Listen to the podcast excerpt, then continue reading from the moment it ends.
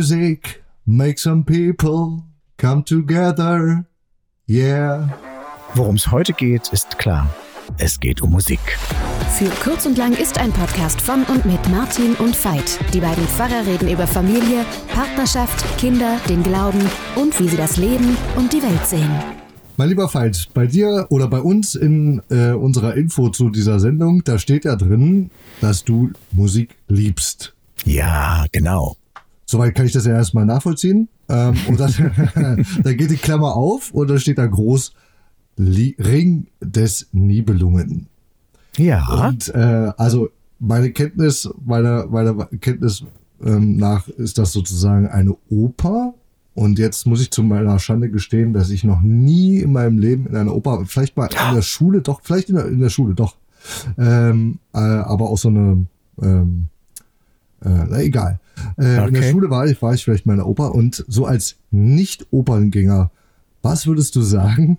Warum liebst du die Musik und warum, was habe ich verpasst? Sollte ich mal in die Opern, sollte ich mal in die Opern gehen? Oper? Also, äh, dann würde ich dich davor bewahren, dass du einfach in eine Oper gehst, weil, glaube ich, Opern sogar die gleiche Oper unterschiedlich inszeniert wird.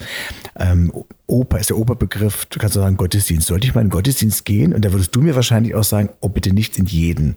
Hm? Genau. Wahrscheinlich, nicht, ja. In meinen Genau. immer, aber Ja, ähm, und deswegen ähm, ist die Frage, was, was du suchst. Also, ja, es gibt, ich bin einfach musikaffin, ich liebe das, ich liebe auch alte Musik und wie auch immer, aber gleichzeitig liebe ich es bei der Oper, da geht es ja nicht nur um die Musik, sondern wie sie inszeniert wird. Und früher waren Opern oftmals so mit, da stehen sie und singen, dann bewegen sie sich, dann stehen sie und singen. Und heutige Inszenierungen sind viel lebendiger, sind ähm, schlüssiger. Also ich bin ein besonders großer Fan von Barry Kosky in der komischen Oper, wo wirklich das Leben auf der Bühne tobt, aber ich es gar nicht erlebe, als wenn es nur darum geht, ja, das irgendwie nur erleben zu machen, sondern es ist schlüssig, es ist lebendig, es ist ganzheitlich, es ist unglaublich. Also insofern würde ich dir manche Inszenierungen von Barry Kosky durchaus empfehlen. okay, aber was würdest du sagen, was, also, äh, was würde das jetzt unterscheiden zwischen, also ich würde dir empfehlen, äh, falls du das noch nicht warst, geh mal auf ein Rammstein-Konzert, ja? Äh, weil da würde ich auch sagen, das ist sozusagen Musik, Inszenierung, Show, Party, Tanz, Rock, Ja. ähm, alles zusammen. Äh, was würdest du sagen, ist das bei der Oper? Vielleicht ist es der Unterschied, man sitzt dort in der Oper und steht vielleicht nicht wie bei einem Rammstein-Konzert, keine Ahnung. Also das ist auch äh, Inszenierung, es ist Musik, es wird mit Effekten gearbeitet. Ja, vielleicht gehen auch etliche Leute, die Oper mögen, auch in Rammstein-Konzerte und umgekehrt. Kann auch sein. Weiß ich gar nicht. Wäre eine spannende Umfrage für mich. Mhm. Also, aber, aber es ist jetzt nicht mehr so, dass man also da irgendwie noch in der Oper sitzt und so ein, äh, so ein, so ein Fernglas mit so einem Stab dran äh, vor Augen hat, um dann irgendwie auf die Bühne zu gucken und dann äh, trinkt man dazu ein gutes Glas Gläschen Wein und sitzt in der Loge oder so. Also du wirst während der Oper wirst du gar nichts trinken, sondern da sitzt man nur. Es gibt dann Pausen, wo man hingehen kann, aber es gibt sicherlich einige, die auch noch ein Fernglas dabei haben das rausholen. Das ist mir jetzt aber gar nicht so wichtig. Ähm, nein, und es hat sich ja deutlich geändert. Ich gehe ja schon seit ich mich denken kann, in die Oper und fand es damals zu DDR-Zeiten scharf, wenn Leute in einem so einem Blaumann, fast wie Mao-Anzug reingegangen sind aus Protest. Wir sind richtige Arbeiter und so Intellektuelle. Echt? Okay. Ja, die sind, die sind mit dem PA-Anzug da reingegangen. Und heute ist es ja auch so, dass, äh, dass natürlich die Leute entweder in ihrer teuersten Kluft daherkommen und Jugendliche wirst du, äh, wirst du finden mit, mit Sportschuhen und Jersey und gehen dann hin. Aber sie gehen hin, weil sie es hören wollen. Also heute finde ich die Konvention da anders, aber ich finde es auch schön, wenn ich sehe, okay, nein, die hat sich heute wirklich so in Schade geworfen. Das ist erkennbar, die hat sich richtig für den Abend angezogen. Finde ich auch in Ordnung, aber es ist nicht mehr die Bedingung, dass das so sein muss. Okay. Okay. Äh, aber ist Opernmusik auch so jetzt deine Alltagsmusik? Also machst du dir irgendwie eine Opern-Playlist an zu Hause oder? Nein, aber ich könnte jetzt gerade, wenn du davon sprichst, also es gibt in der Tat manche Sachen, die ich höre, also wenn ich den Walkürenritt zum Beispiel höre, das ist einfach nur also da geht es einfach los. Siehst du, du kennst es, du warst ja, schon da. Also, klar, also, ja. Richtig. Ja. So, das ist Musik, die, die finde ich anregend, äh, aber das kann auch Claudio Monteverdi sein. Ähm, ja, ich kann da gut, das ist, für manche wäre es vielleicht Filmmusik. Also ich sehe dann auch richtig Bilder vor mir, entweder weil ich die Oper gesehen habe oder weil ich mir diese Texte so vorstelle. Und für mich sind das dann wie Filmmusiken, würde ich sagen. Hm, hm, okay. Hm. Und ich meine, was ist Oper früher als ähm, 3D-Kino in Anführungsstrichen. Also es gab keine Filme, aber das ganze Leben, das war eben Licht, Musik, Bewegung, Tanz, alles da. Ja. ja. Music kann man dann später dann sagen, ne? Kam dann später dann. Mhm. Und du, was hörst du? Also Rammstein, habe ich jetzt verstanden, hörst du? Rammstein höre ich auch, genau. Aber also ich würde, ich würde, mein Musikgeschmack ist gar nicht so, so eng geführt. Mhm. Ähm, Meine übrigens ähm, auch nicht, wollte ich ja, genau, bemerken, ja? ja? das wollte ich dir jetzt auch nicht unterstellen damit. Ähm, also in meinem Alltag, im, also mein, mein Radiosender, darf ich das jetzt hier sagen? Ich glaube schon, ja. Also den Radiosender, den ich am meisten höre, ist wahrscheinlich Deutsch, äh, Radio Bob. Ähm, und das ist sozusagen einfach gut gemachte, gut gemachte, handgemachte Musik. Ich glaube, mhm. das ist mir irgendwie wichtig, dass nicht so viel Elektronik dabei ist. Ähm, ich mag gute Gitarrenriffs, äh, gute Bassläufe, äh, gutes Schlagzeug auf jeden Fall. Mhm. Und ähm, merke das immer mal aus diesem Genre. Äh, die meisten meiner, meiner, ich würde sagen, Power-Songs oder Empowerment-Songs äh, mhm. ausstammen. So, ja? Mhm. Also ich habe, hab, glaube ich, immer für so eine gewisse Zeit, kann ich gar nicht sagen, wie lange, äh, immer so einen Song, den ich, den ich, den ich. Äh, mhm. Ja, das kenne ich. ja. Irgendwie ja. so rauf und runter höre, ja. Ähm, genau. Also gerade ist es Gimme That Boom. Wir mhm. können es ja mal kurz einspielen. Ich glaube, unter 30 Sekunden dürfen wir sowas ja mit reinnehmen. Ähm, ich wünsche dir alles Gute.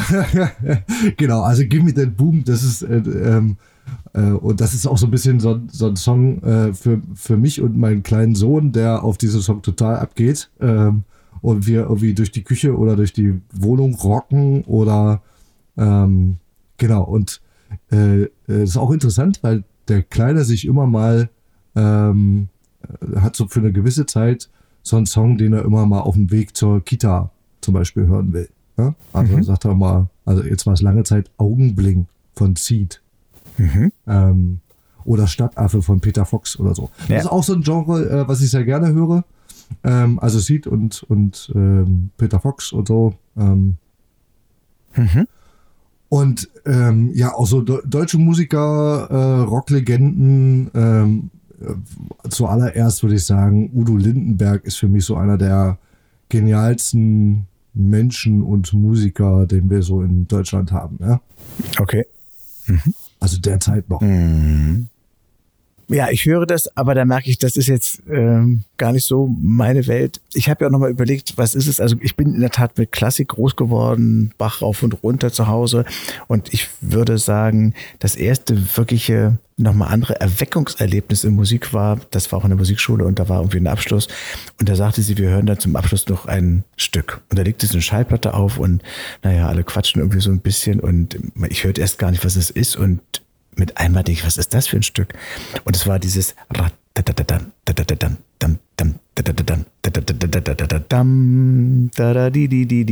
so das Bolero von Ravel, was wirklich nur diese beiden Motive hat, immer dieser Rhythmus, der durchgeht. Ein Trommler, ein Schlagzeuger, der die ganze Zeit nur das Gleiche spielt. Von ganz leise hörbar bis zum Ende. Und das Thema wird, es ist eigentlich nur darauf ein Thema und es wird immer lauter, wird immer mehr und immer bunter und mehr war es nicht. Aber es hatte eine hypnotische Wirkung und ich muss wohl nach Hause gegangen sein. Mein, ich habe es ja nicht verstanden, welches Stück das ist und habe mir gesagt, du, die haben heute ein Stück gespielt, das war immer gleich, aber es war wunderbar. Meine Mutter wusste erst gar nicht, was es ist und hat es mir nachher gesagt. Also das war für mich ein musikalisches Erlebnis, wie wichtig Rhythmus ist. Kontinuierlicher Rhythmus ähm, und darauf die Vari Variable der Musik. Mhm. Das Zweite, was mich beschäftigt hat, habe ich dann gemerkt, ähm, für mich hat Musik dann auch politische Dimension bekommen, weniger die Songs in der DDR, die wir dann wegsingen mussten, sondern in der DDR habe ich Südafrikaner kennengelernt, ähm, die dort auch in der Widerstandsbewegung waren, in der Apartheidzeit damals. Und die haben Widerstandslieder und Gospellieder und die habe ich genommen und dann habe ich einen Chor gegründet und habe das gesungen und habe das gar nicht rationalisiert, dass ich eigentlich meine eigene Sehnsucht nach Freiheit in der DDR mit diesen Gospels raussinge. Also äh, Freedom is Coming, alle Gospel-Songs, wo es um Frieden und Befreiung ging, was die Schwarzen aus einer ganz anderen Hintergrund gesungen haben, aus der mhm. Apartheid heraus, ja. Mhm waren für mich aber so sehr dockten an meine Sehnsucht, aus der Diktatur herauszukommen, aus der DDR herauszukommen an. Und ich habe die, das war mein Futter, das war ein Seelenfutter für Jahre, diese südafrikanischen Gospels. Also insofern hat für mich Musik alltägliche, unterhaltende, wie auch immer. Aber an der Stelle war das ganz deutlich auch eine politische, gesellschaftsrelevante Dimension. Das war ganz intensiv bei mir damals. Mhm. Okay. Gibt es sowas bei dir auch, dass Songs was Politisches haben oder was Gesellschaftsrelevantes haben?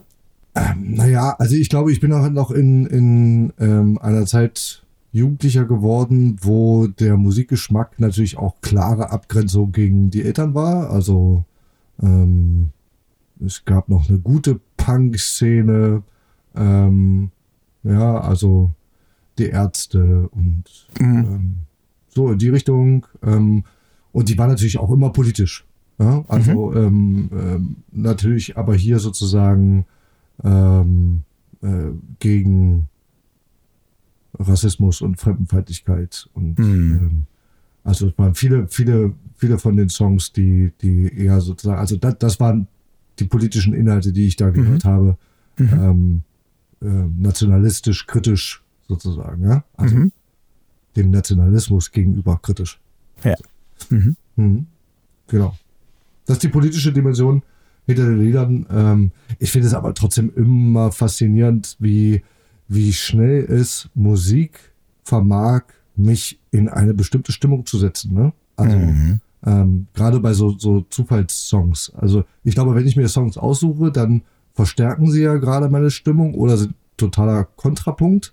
Ähm, mhm. Aber so im Radio, da habe ich ja wenig Einfluss, was da gerade läuft, außer ich schalte den nächsten Radiosender ein. Hm. Ähm, aber dann, wenn dann irgendwie ein Song kommt, der, ähm, der irgendwie direkt in den Fuß geht, ja, ähm, oder, hm. oder in die Hände oder sogar in den Mund zum Mitsingen, dann hm. äh, wie schnell man dann irgendwie in, in, dieser Emotion drin ist, das ist, ja. äh, das finde ich faszinierend. Ja, so mit, da ist Text nicht mal ganz so wichtig, sondern auch, ja. auch diese Melodie und der Rhythmus. Hm das ist ja gerade das ähm, Starke an Musik, dieses Affektive, dass wir sofort erreicht werden, weil wir es entweder mögen oder blöd finden. Aber das hat nichts mit dem Kopf zu, tun, sondern es geht wirklich einfach nur, äh, der Körper, die Sinne werden angesprochen. Das ist ja auch die Gefahr, dass wir dadurch auch verführt werden. Das schließt nicht nur politische Parteien ein, sondern ich würde sagen, ich singe manchmal auch in der Kirche Lieder, weil sie mir bekannt sind und weil ich die Melodie schön finde. Und wenn ich den Text durchlese, denke ich, ups, was habe ich denn da gerade wieder gesungen? Geht irgendwie gar nicht. Also das ist vor- und Nachteil des hochaffektiven Impulses der Bedeutung von Musik, dass wir sehr ansprechbar sind. Und dann habe ich aber in der Tat das auch reflektiert. Ich wollte mal eine Zeit lang Musiktherapie studieren, dass ich gedacht habe, ja, es gibt diese, was du gesagt hast, Besta Verstärkung von aktuellen Gefühlen oder was dezidiert anderes nehmen. Und dann ist in der Tat erstens es zu lernen, bewusst zu entscheiden, was ist jetzt die Musik, die ich jetzt brauche, die ich will. Und das nächste ist, ich habe begriffen, konsumieren ist das eine. Machen hat noch einen viel größeren Effekt. Den Song auch mitsingen und vielleicht sogar das Radio ausmachen und noch weiter diesen Song singen, ist noch was ganz anderes, als diesen Song zu hören himmelweiter Unterschied. Weil ich bin aktiviert, ich mache Musik, der Körper singt, ich bewege mich, hole Luft. Das ist doch eine ganz andere Form von Aktivierung. Deswegen glaube ich, gehen auch so Leute gerne zu Konzerten, weil sie ja dort nicht da stehen und nur zuhören. Also sie hören vielleicht auch zu, aber sie singen mit und sie klatschen und sie tanzen. Also das ist ja dann auch wirklich ein körperliches Erlebnis und nicht nur ein akustisches für die Ohren. Ja, auf jeden Fall. Und nach einem System of the Down Konzert bist du äh, A, komplett dreckig, wenn du da Wohlhalte warst und äh, B, komplett durchgeschwitzt. Ja. Mhm. Genau, ja, auf jeden Fall. Und auf jeden Fall heiser.